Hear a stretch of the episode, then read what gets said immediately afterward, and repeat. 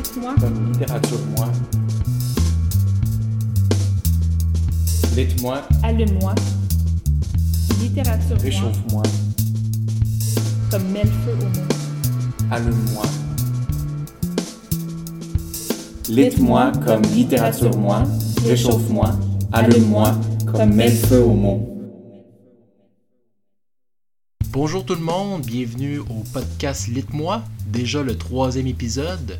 Je me présente, Julien Martineau, c'est moi l'apprenti podcasteur, donc euh, je me considère pas encore comme un full patch, comme on dit euh, dans le jargon, comme on dit chez les motards, mais je vous dirais que si vous êtes tanné de m'entendre me, me diminuer ou pas encore avoir pleine confiance en moi, j'ai décidé qu'à partir du cinquième épisode, je pourrais m'appeler podcasteur, là, euh, titre officiel. Donc encore quelques épisodes. Pour l'instant, apprenti podcasteur. Donc, qu'est-ce que c'est Lit-moi euh, Lit-moi, c'est avant tout une soirée littéraire qui est aux deux mois avec des lecteurs, des lectrices et un musicien qui est Luc Villandré qui improvise. En gros, c'est ce qui se passe. Le podcast, c'est une version bonifiée. Donc, vous allez avoir les performances et vous allez avoir moi qui va donner un peu mes commentaires, mes impressions, qui va un peu faire les transitions. Donc, une version bonifiée. Tout ça, vous allez avoir un petit peu plus d'informations dans quelques minutes sur euh, les thèmes, euh, vraiment la définition de Lit-moi, qu'est-ce que c'est avec Mathieu Leroux et Florence Cardinal. Pour l'instant, une petite mise au point. Déjà, le troisième épisode, ça va vraiment vite. Et je voulais vous remercier encore de vous inscrire, de liker, euh, de vous abonner. Euh, ça continue à grandir tranquillement, sûrement. Ça recule pas et c'est ça qui est important. Donc vraiment un gros merci. Un merci, mon Dieu. Excusez-moi, j'ai un accent qui sort de nulle part. Un merci à tous ceux qui ont laissé un 5 étoiles, tous ceux qui sont abonnés et tous ceux qui ont vraiment écouté. Juste écouter, c'est vraiment un bel acte. Donc merci beaucoup. Et une petite mise au point aussi. Donc euh, je, vous, le dis souvent, le prochain Elite-moi, le numéro 3, a lieu le 13 septembre. Et euh, je suis en train de me dire qu'avec l'enregistrement du 13 septembre, euh, on va peut-être avoir un petit trou là, de 2 à 3 semaines pour euh, le temps que j'enregistre les épisodes, que je fasse le montage. Donc, tranquillement, je suis en train de me dire que peut-être il y aurait peut-être un épisode bonus, probablement. Un petit quelque chose que je pourrais faire, peut-être derrière les rideaux. Ben, il n'y a pas vraiment de rideaux, mais un peu un. Qu'est-ce qui se passe en arrière? Pas un makeover, mais juste un petit, une petite impression de c'est quoi live avant ou après. Je suis de penser à, ça, ça s'en vient. Donc pour l'instant, je vais vous laisser avec euh, Mathieu Leroux et Florence Cardinal qui vont vous lire un peu leur manifeste, leur vision de qu'est-ce que Lit-moi et surtout qui vont vous donner le thème de ce fameux épisode, de cette fameuse euh, prestation qu'il y a eu au Lit-moi 2. Si vous êtes un habitué, vous faites partie de ceux qui sont inscrits, c'est la troisième fois que vous l'écoutez, pouvez toujours avancer d'une minute trente ou encore une fois écouter leurs douze voix et rester avec nous. Ça sera pas très long, on se revoit. Lit-moi comme littérature-moi, réchauffe-moi, allume-moi comme mets le feu au mot. Chaque festive soirée est unique et orientée autour d'un thème, un auteur, un style, des formes, un genre littéraire ou une distribution précise. Les soirées sont inclusives, ouvertes à toutes les communautés et prônent l'ouverture, la curiosité, la générosité, l'équité et le respect. Elles seront parfois plus politiques, engagées, parfois franchement pop, avec la conviction que de concevoir une soirée littéraire où les premiers mots sont parité, ouverture, pluralité et diversité est en soi un premier mouvement social-politique clair. Lit-moi a pour but de promouvoir la littérature principalement d'ici et parfois d'ailleurs, de la décloisonner de l'espace intime qu'elle occupe généralement avec le lecteur, afin de la faire pulser dans un espace collectif. Elle se veut un lieu d'échange, de transmission, de stimulation, de confrontation joyeuse, de franche camaraderie. Lit-moi est présenté en partenariat avec la librairie du Square Outremont grâce à l'engouement et à la passion de son directeur Jonathan Vartabédian, de son copropriétaire Éric Simard et celui de leur précieuse collègue Josiane Letourneau, libraire fabuleuse. Le projet existe depuis longtemps, mais c'est en voyant ce que Marido Bilequet a fait de ses littératures et autres niaiseries à Sherbrooke que le feu a entièrement pris. Sous le thème du Tribute Remix, la première a eu lieu le 15 mars 2018 devant une foule substantielle, captivée et généreuse. Pour l'édition actuelle, les performeurs ont reçu le texte suivant. Corps vivant, corps meurtri, corps brisé, corps queer, corps féminin, corps bionique, corps sexué, corps médicamenté, corps chirurgié, corps transformé, corps machine, corps numérique, corps étranger, corps des anges, corps céleste, corps mort. Au 21e siècle, alors que le développement de nouvelles technologies est au centre de tout. Communication, éducation, commerce, divertissement, médecine, milieux sociaux et intimes, et que l'on numérise le contenu de nos vies de manière exponentielle, qu'en est-il du corps?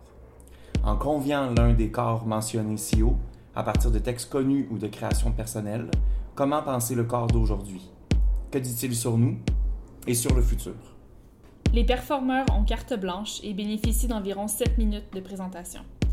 Ils devaient par contre accepter d'être accompagnés par un musicien évité. Il est le seul à improviser en fonction de ce qu'il entend et ne connaît pas le contenu des textes. Le dit musicien aux commandes de cette seconde soirée, et le défi est de taille, est Luc Villandry. Pareillement, les auteurs ne savent pas ce que Luc amènera pendant leurs 7 minutes. Donc, aujourd'hui, pour l'épisode numéro 3, on a deux invités, deux lecteurs-lectrices. On commence avec Pierre-Luc Landry, qui va ouvrir l'épisode, et on va terminer avec euh, Véronique Pascal. Entre les deux, je vais venir faire un petit coucou, donner euh, quelques commentaires. Donc, on commence sans plus attendre avec Pierre-Luc Landry.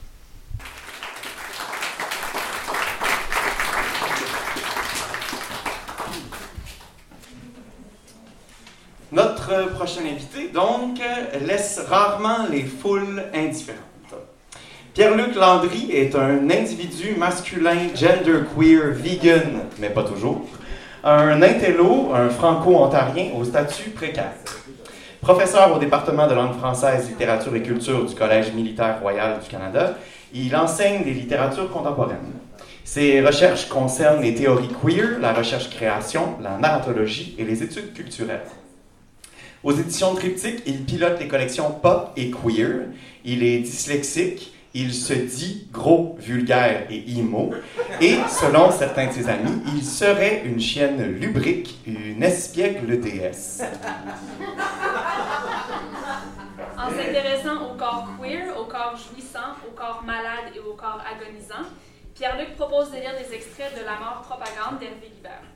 Texte cru avec en leur centre la diarrhée, la pénétration anale et la violence érotique. Vous êtes préparés?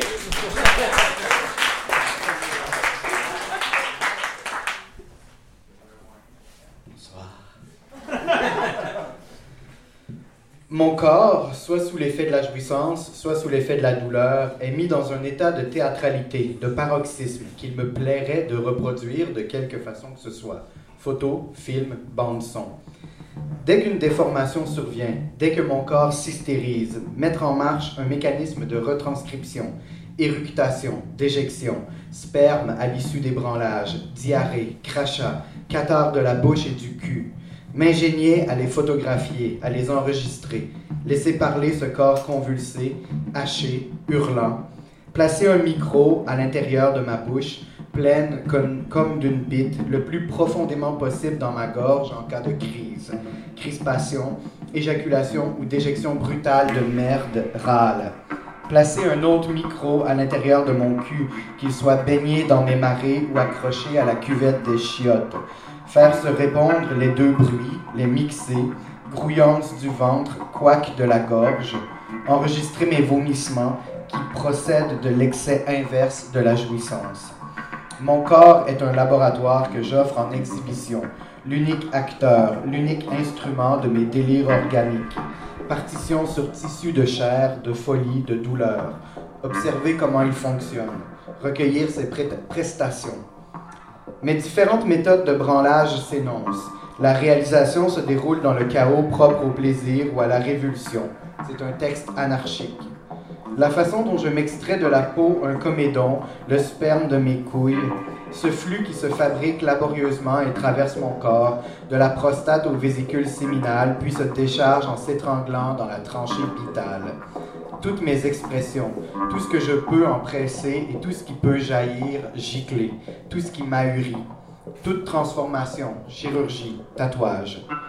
Filmer mon cul en fonctionnement, être troué, défoncé soit par la merde, soit par une bite, soit par mes doigts, soit par n'importe quel objet, parallèlement au fonctionnement de ma bite. À l'issue de cette série d'expressions, l'ultime travestissement, l'ultime maquillage, la mort. Ce sera ma seule partenaire, je serai son interprète. Ne pas laisser perdre cette source de spectaculaire immédiat et viscéral. Me donner la mort sur une scène devant des caméras, donner ce spectacle extrême, excessif de mon corps dans ma mort, en choisir les termes, le déroulement, les accessoires.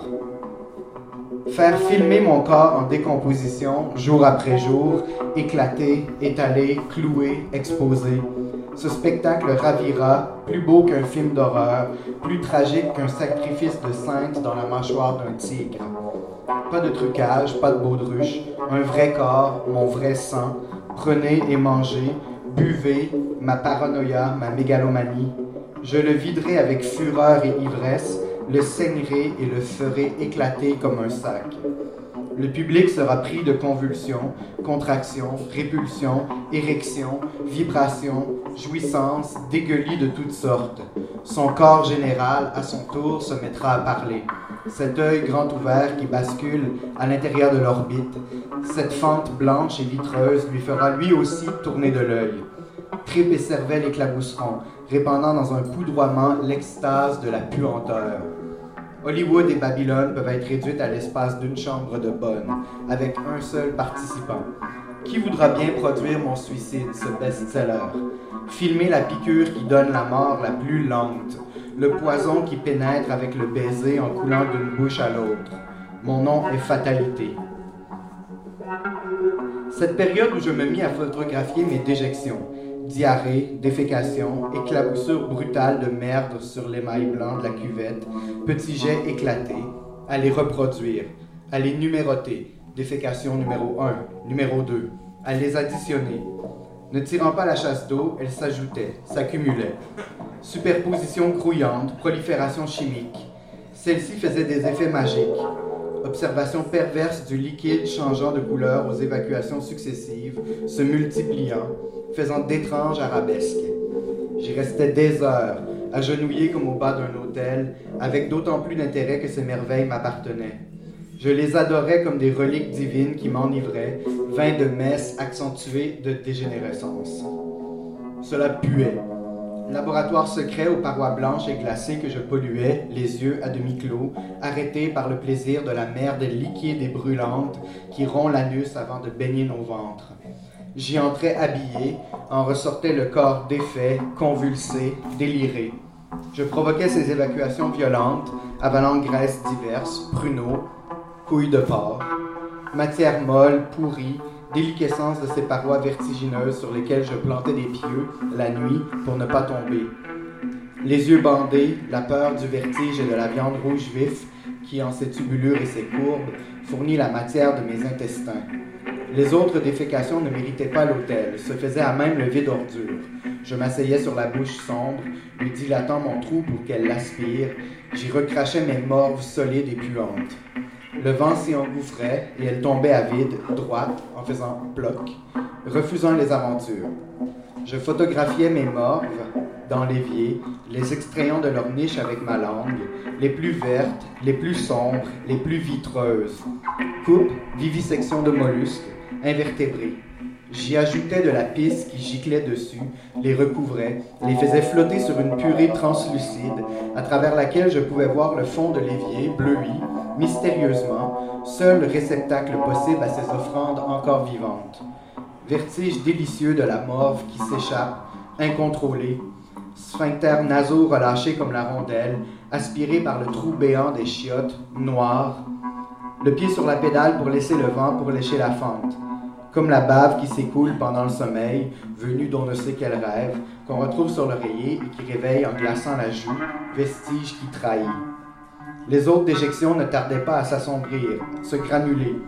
Au bout de six heures, l'eau polluée par les chiasses rougissait, puis noircissait, encre subtile qui empoisonne à force de transformation. Y enfouir la tête, m'y saouler, le visage dans le cloque de mes béchamels. Mon premier geste, dont se souviennent mes parents, a été de bouffer ma merde dans mon landau et d'être retrouvé ainsi par ma mère, barbouillé, repu, rotant, heureux. Recueillir mes gélatines dans le verre de l'éprouvette. Observation, après 12 heures, de ces éclaboussures stagnantes. Cathare du cul. Le tout est recouvert d'une mince pellicule graisseuse, s'est assombri considérablement, s'est opacié, a au rouge sombre. On y remarque différentes substances, matière grasse, ketchup, écailles, apparence, assemblage à la surface, flottante et navigante. Certains cailloux, masse plus claire, admirable voyage. Fluctuation ovale, valse organique, marée. Deuxième jour, à la surface, une croûte jaunasse qui crève parfois quelques tétards. Naissance.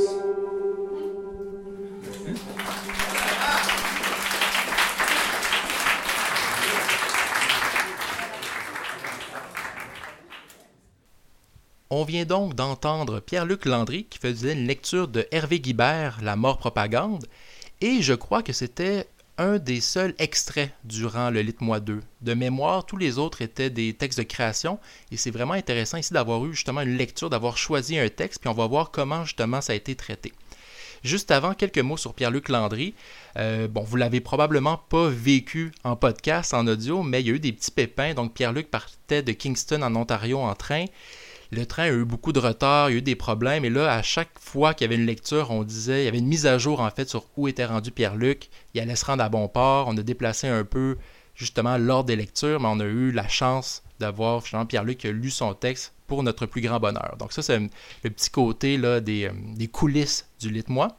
Ici, je peux dire quelques mots sur Pierre-Luc Landry. C'est pas quelqu'un que je connais vraiment personnellement, c'est-à-dire je l'ai croisé un peu, on s'est jasé quelques fois.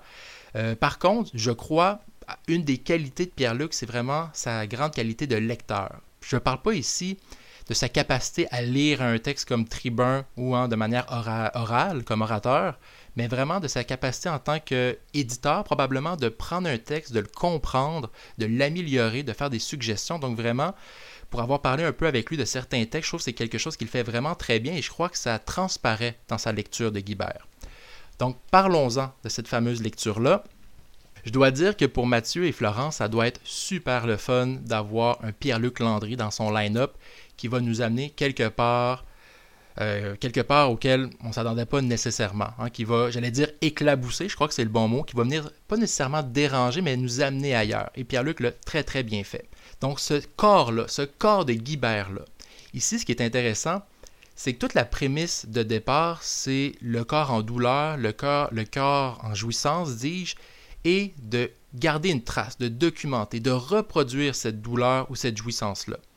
Ce qui fait donc qu'on va, là je prends les mots de Guibert, laisser parler le corps, en faire un laboratoire, l'exposer, montrer les délires organiques. Euh, tout ça est fait à travers les différentes déjections, celles de douleur, celles de jouissance, et on va les traiter comme justement des espèces de reliques ou des artefacts de ce corps-là, pour laisser une trace. Ce qui est souvent, en fait, la merde, la piste, la chasse, tout ça, souvent on va le discréditer, on va mettre comme c'est quelque chose de répugnant, de peu important, et là on fait un revirement. Ce sont justement des choses importantes, car elles gardent une trace du corps. Tout ça mène à la mort, parce que Guibert est mort du sida. Il a laissé une trace justement dans sa littérature, il a documenté ce corps-là malade, et on dirait que toute l'apogée de la douleur et de la jouissance, c'est sa mort qu'il décrit comme un spectacle ultime qu'il veut offrir. Ce qui est intéressant, c'est que dans la lecture que Pierre-Luc Landry en fait, et dans les textes de Guibert, on va passer de la mort à la naissance. Parce qu'au final, à la fin, dans l'espèce de laboratoire, dans la cuvette des chasses, dans le lavabo, toutes les déjections qui s'accumulent donnent naissance à des tétards. Il y a la vie, la bactérie, les microbes. Même quand on croit que tout est fini, dans la mort, il y a une forme de vie, puis un peu une valorisation de ces déjections-là à travers la vie qui naît. Donc ça, je trouvais ça intéressant. La chose que j'ai préférée dans tout ça, c'est le ton que Pierre-Luc Landry a pris pour lire le texte. C'est-à-dire que quand on écoute, même qu'on réécoute euh, la lecture, on se rend compte qu'il y a vraiment une démarche scientifique chez Guibert. C'est quelque chose de rigoureux, c'est quelque chose de documenté. Et Pierre-Luc fait vraiment, a pris cet élément et a été capable de bien le rendre, de le faire sentir. Là, je vais m'expliquer, c'est-à-dire que je crois que ça aurait été facile de faire une lecture un peu scabreuse, un peu rigolote, légère, à la limite même rire du texte de Guibert avec un ton euh, plus ou moins approprié. Mais Pierre-Luc, justement, a gardé un ton posé, déterminé, euh, très euh, neutre qui permettait justement d'aller chercher toute cette démarche-là, en tout cas, je crois, chez Guibert, et de montrer justement la, véracité ou l'intérêt, puis même la fascination qu'il y avait. Donc vraiment, euh, bravo, ça aurait été facile de se perdre dans tout ça. Et que dire de la prestation de Luc? Euh, Je ne me rappelle plus si c'était à la basse ou à la guitare, mais vraiment subtil, mais tellement bien fait. Je trouve que dans la première partie, puis, euh, Luc utilise la wah, hein, donne une espèce de rythme, quasiment un petit funk à tout ça, mais il garde un, rythme, il impose un rythme qui garde une certaine euh, détermination, c'est-à-dire qu'on n'a pas le choix de suivre Pierre-Luc et Luc ensemble. Il y a quelque chose de justement déterminé. On martèle un rythme, on suit et on ne peut pas s'arrêter. C'est en marche, on doit continuer. Et dans la deuxième partie, on va voir quelque chose d'un peu plus libre, avec plus d'espace, mais qui va quand même garder ce, rythme-là. Et aussi, il y a le petit, euh, justement, le petit Wawa qui nous rappelle quasiment euh, un film porno des années 80 ou plus ou moins, mais qui rajoute une petit, petite légèreté dans tout ça. Donc, bref, bravo pour la lecture, bravo pour la prestation musicale. On a vraiment eu ici quelque chose qui s'est rejoint et qu'on peut garder justement avec le podcast. Donc, maintenant, on va terminer l'épisode avec la lecture de Véronique Pascal. Je vous laisse avec Mathieu et Florence et Véronique et on se retrouve après.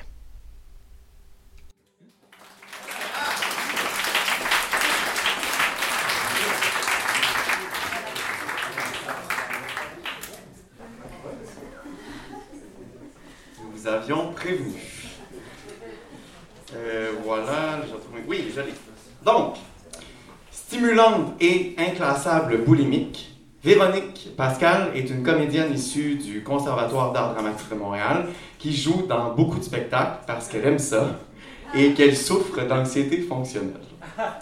Elle fait partie de 2013 à 2017 du groupe Les Femmelettes où l'on explore l'humour au féminin. Certains de ces textes sont publiés dans l'Agenda des femmes 2015 chez Remue Ménage et dans le recueil Larguer les amours, publié chez Tête Première en 2017.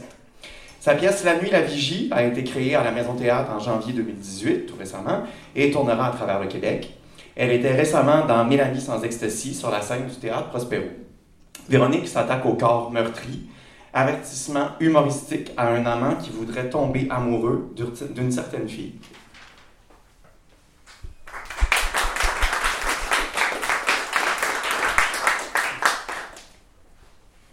Je veux juste dire que je me suis acheté des nouveaux souliers. Euh, vraiment, euh, I'm vain. Fucking vain person. Alors, ça s'intitule Si tu veux le candy, ou pour paraphraser Nelly Arcan, ce que je dois construire pour exorciser une présence. Commencer par un rire forcé un peu timide.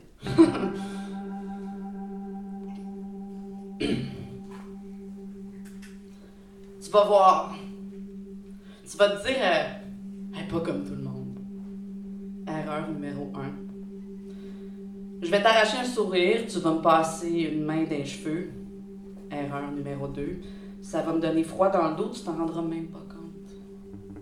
Si t'es écroulé dans le rock, ce sera plus bras de fer avec les pipes sous la langue. Dans le sens que je suis vive d'esprit puis je French bien, ouais. Je me suis fait une petite réputation au niveau de la maîtrise de mon gros organe vascularisé. chacun sa route, chacun son organe. Passe le message au next tender guy, au next wanna be my lover. Tu vas me regarder avec ces yeux-là de conquête, de défi intellectuel, dog life. Let's catch her if we can. Comme si j'étais pas une fille facile. Erreur numéro 3.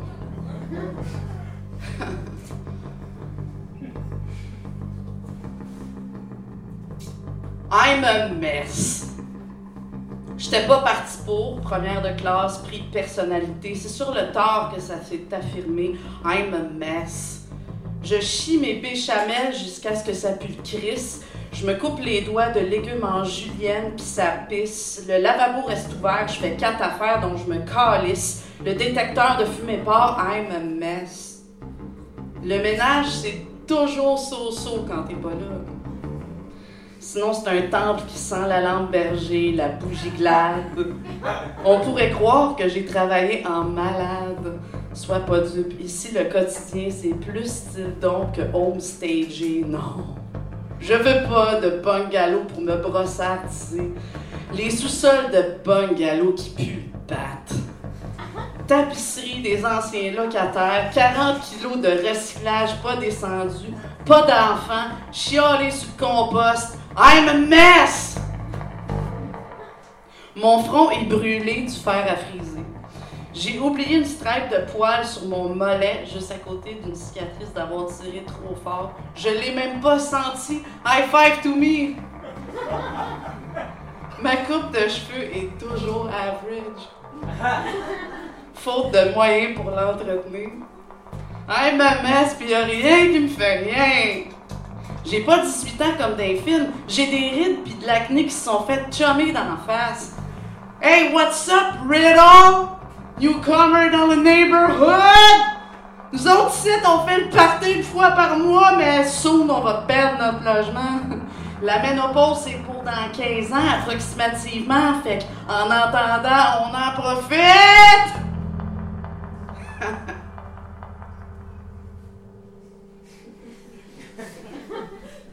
Mon linge a des petits motifs de alien puis des taches de salsa. La voisine me demande si ma musique va me rendre sourde, fait que je la traite de lourde. Puis je suis montgolfière! La pride gonflée comme un muscle crossfité. J'ai 15 ans d'âge mental. I'm a mess. Tu vas te dire, elle est pas comme tout le monde. Elle dit de la merde puis elle cite Bouddha. Elle est gracieuse puis elle tombe en pleine face dans la rue puis ça fait même pas mal. Savant mélange de Cléopâtre et de sol.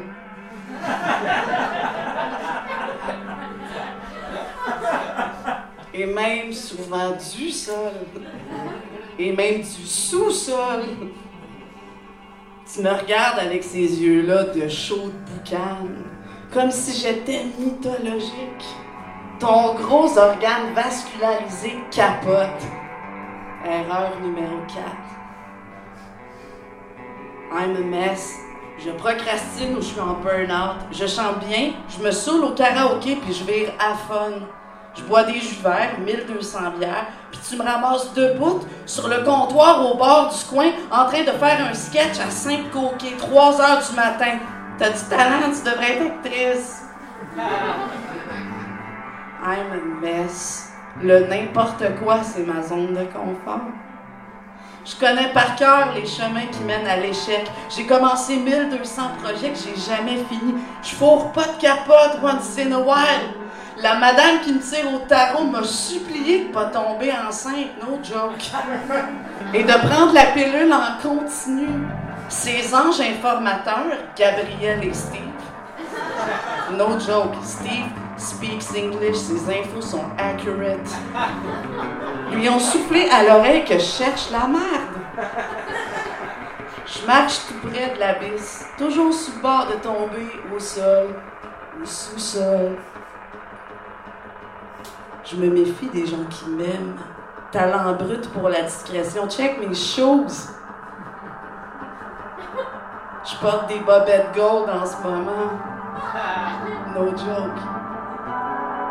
J'ai une ride dans le front à force de froncer pour rien dire. Je lève mon gag comme au Comédie A. Standing ovation pour mon charisme, puis je me dévoile pas.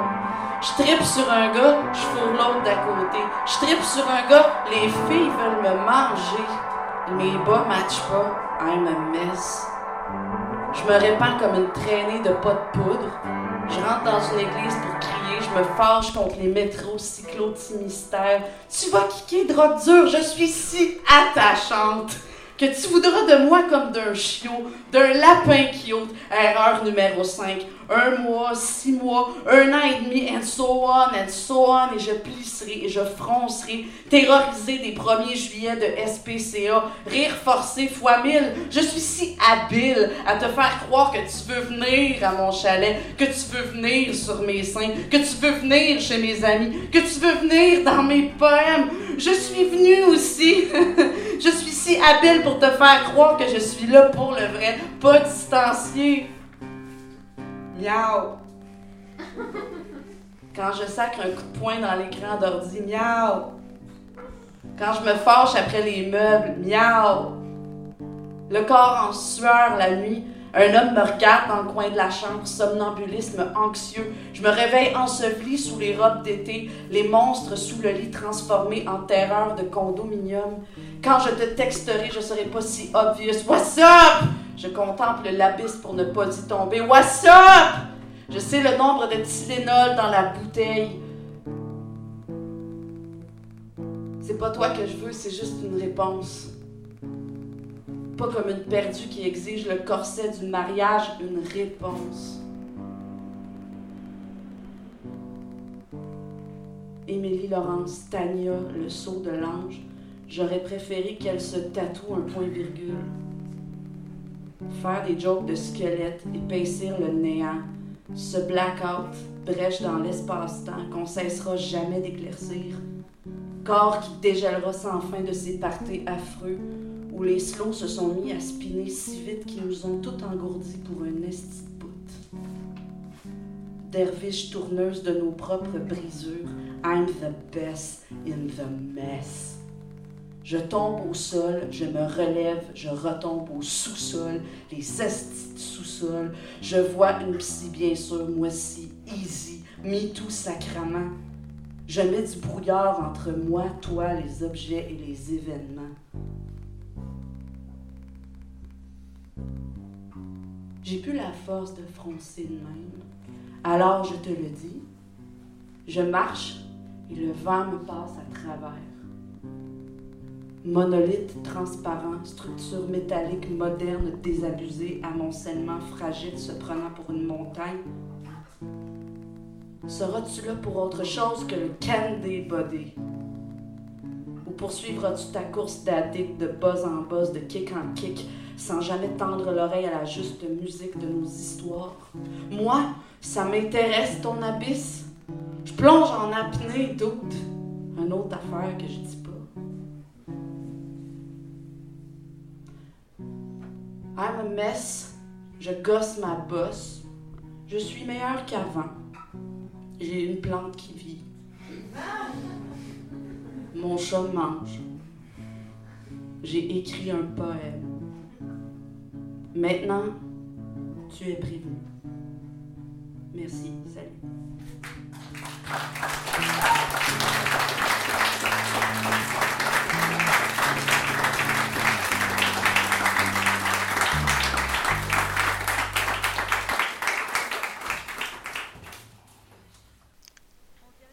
C'était donc Véronique Pascal qui lisait un de ses textes, toujours avec Luc Villandré à la musique. Et euh, on est très chanceux, je pense, pour le Lit Moi 2 d'avoir eu beaucoup de performeuses hein, qui venaient du, théâtre et on a eu une super belle prestation. Pas besoin d'être présent pour voir, hein, comprendre euh, toute l'énergie qu'il y avait dans cette lecture-là. Et si on parle vraiment du texte, du corps, je ne sais pas par où passer, par où commencer dans cette lecture-là, parce qu'il y a tellement de choses je pense qu'au premier abord, on pourrait voir justement, pour reprendre les mots de Véronique Pascal, un mess. C'est chaotique, ça va partout, on parle de tout. Mais quand on réécoute, parce que quand j'enregistre souvent sur place, je regarde plus la petite ligne de son que, les mots. Et quand je réécoute en montant, je, je porte plus attention, puis je trouve qu'il y a vraiment quelque chose de très très bien travaillé. C'est-à-dire qu'on est très proche du slam. Il y a un jeu avec le rythme, avec les sonorités, avec les thèmes aussi. Et tout ça, il y a une espèce de, courte pointe. Tous ces mots-là, ces thèmes-là se rejoignent. Euh, bon, qu'à penser aux sonorités, au jeu avec le sol, le sous-sol, le clown sol, le mess, euh, le best in the mess, peu importe, il y a toujours hein, quelque chose qui va revenir, qui va ponctuer. Donc c'est pas un mess. On veut nous faire croire, mais c'est un mess très contrôlé et très précis. Et là, de quel corps on parle? Parce que dans l'introduction, Mathieu parle du corps qui est meurtri on pourrait penser justement avec l'avertissement au, prochain amant, ou à la prochaine relation, que c'est peut-être aussi le cœur qui est meurtri. Je crois que c'est ce l'est aussi. Mais il y a aussi toute la question du corps qui est un mess, le corps qui est mal épilé, les, cheveux qui sont mal coupés. Il y a beaucoup d'autodérision. Il y a ce corps-là aussi.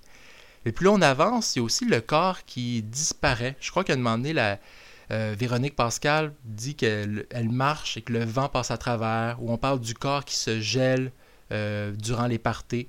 Donc il y a peut-être aussi ce corps-là qui est un corps qui subit trop d'émotions, qui veut en avoir moins, qui, cherche à, contrôler euh, tout ce qui lui arrive. Hein. Ces, montagnes russes de sensations et d'émotions. Donc, il y a aussi un corps euh, qui, qui transparent ou qui disparaît ou qui cherche à renaître. Je ne sais pas comment l'expliquer, mais c'est plus qu'un corps d'amante, c'est plus qu'un corps meurtri. Il y a aussi quelque chose qui va plus loin que ça. Comme si le corps aussi était une réflexion de peut-être de l'angoisse de la narratrice. Peut-être qu'il y a quelque chose de ça ici. Et je crois qu'on a vraiment une belle progression, c'est-à-dire que on garde toujours la progression de la lettre, de l'avertissement avec les erreurs numéro 1, numéro 2, numéro 3, le I'm a mess, et ce mess-là qui va changer. Mais plus on avance vers la fin, il y a une coupure dans le ton. Il y a aussi une coupure dans la musique, donc Luc a bien suivi. Vraiment une coupure où on parle justement de peut-être de ce corps transparent-là, où on parle du saut de l'ange, euh, du point-virgule, d'un suicide qui est arrivé, d'une connaissance, peut-être aussi une réflexion sur son propre néant. Il y a cette phrase-là, ce vers-là qui est tellement beau, épaissir le néant. Donc c'est un texte qui est complexe, c'est un texte qui a une profondeur et j'ai pas encore assez euh, lu, écouté pour, pour pouvoir bien euh, dessiner ou comprendre ce qui se passe, mais je le refaire. C'est vraiment, peut-être la dernière chose que je pourrais dire, c'est ce fameux no joke je crois que Véronique Pascal a vraiment le sens du rythme, à la fois des sonorités, mais aussi du rythme en tant qu'oratrice, parce que ce petit no-joke-là, rajouté à quelques fois, crée des rires, crée une espèce de tension. Mais au final, je me demande aussi, c'est quoi ce no-joke-là? Est-ce que justement, l'avertissement est pas aussi un peu ironique, dans le sens c'est vrai, c'est pas une joke, tout ce qui est dit, tout ce qui est vrai, c'est authentique, et on le cache peut-être sous le couvert de l'humour. Donc, euh, pour peut-être prendre un anglicisme, je pense qu'il y a plusieurs layers, hein, il y a plusieurs couches à ça. Et je pense qu'on s'y perd, et je pense que c'est voulu qu'on se perde peut-être, mais on se retrouve toujours. Peut-être comme la narratrice qui est angoissée, mais qui se retrouve toujours quelque part, qui a moyen de sortir de tout ça. Donc, vraiment, c'est une belle clôture, c'est une belle fin pour ce troisième épisode déjà. Je vous rejoins pour le mot de la fin dans quelques secondes.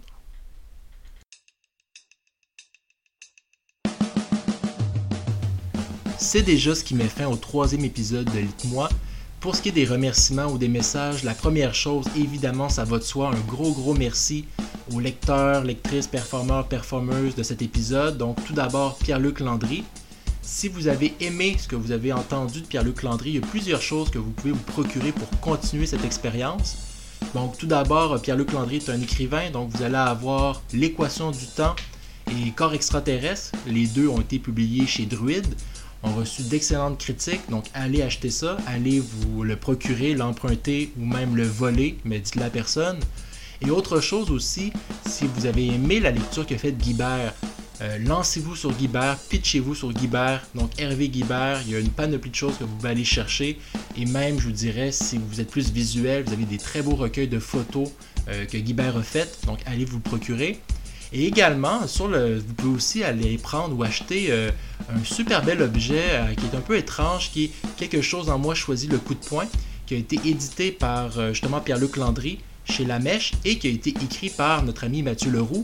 Et c'est vraiment un très très beau livre qui est à la fois de l'essai, du théâtre, donc, et aussi, tant qu'à aller dans le Leroux, dans Mathieu Leroux, dans la cage, son roman chez Liotrop, ça va être dans les mêmes zones, dans les mêmes lieux de ce qu'on a entendu.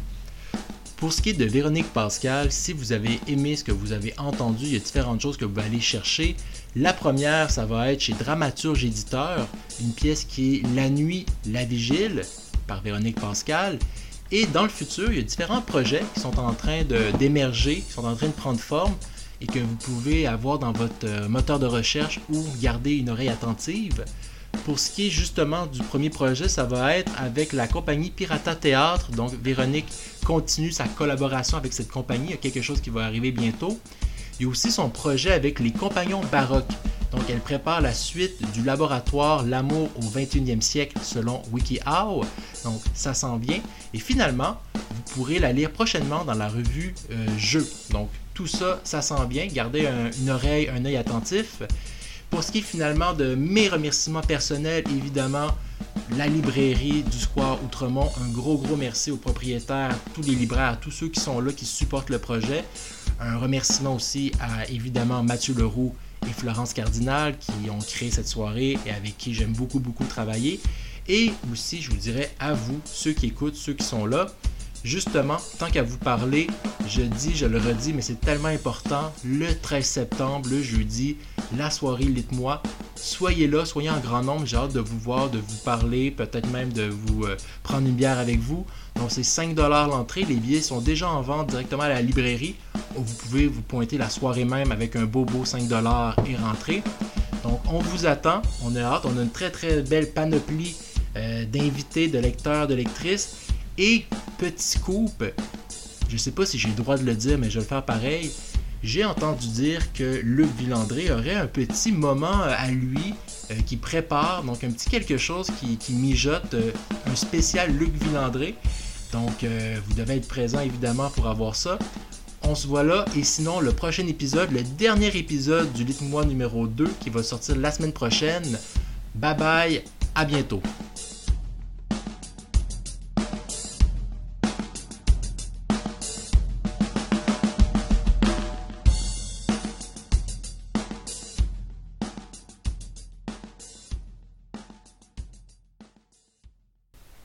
Et oui, un petit, un petit commentaire caché. Je viens de finir le montage, je viens de réécouter, tout me semble correct, et là j'ai réalisé que j'avais oublié de remercier une personne tellement importante et je n'étais pas capable de, me coucher et de me dire que je ne l'avais pas remercié. Évidemment, c'est Luc Villandré. Donc euh, Luc, euh, désolé, euh, je suis un peu trop fatigué, un peu trop, disons-le, paresseux pour tout refaire le montage, j'ai trouvé un petit trou. Donc, ça va être des remerciements cachés. Tu peut-être pas de tunes cachées, mais tu as des remerciements cachés sur cet épisode. Donc, un gros, gros, gros merci à Luc Villandré. Un gros merci à ceux qui ont qui sont restés jusqu'à la fin, soit par, euh, par paresse ou sont en voiture, peuvent pas changer et qui ont le remerciement caché. Merci Luc. Et tant qu'à faire, j'ai oublié de mentionner aussi que c'était euh, le Lit-moi numéro 3 qui aurait lieu le 13 septembre. C'est à la librairie du Square Outremont. Je le dis tout le temps, puis là j'ai oublié de le dire au remerciement. Donc, c'est tout. Remerciement caché, ça n'arrivera pas souvent. Profitez-en. Bonne journée.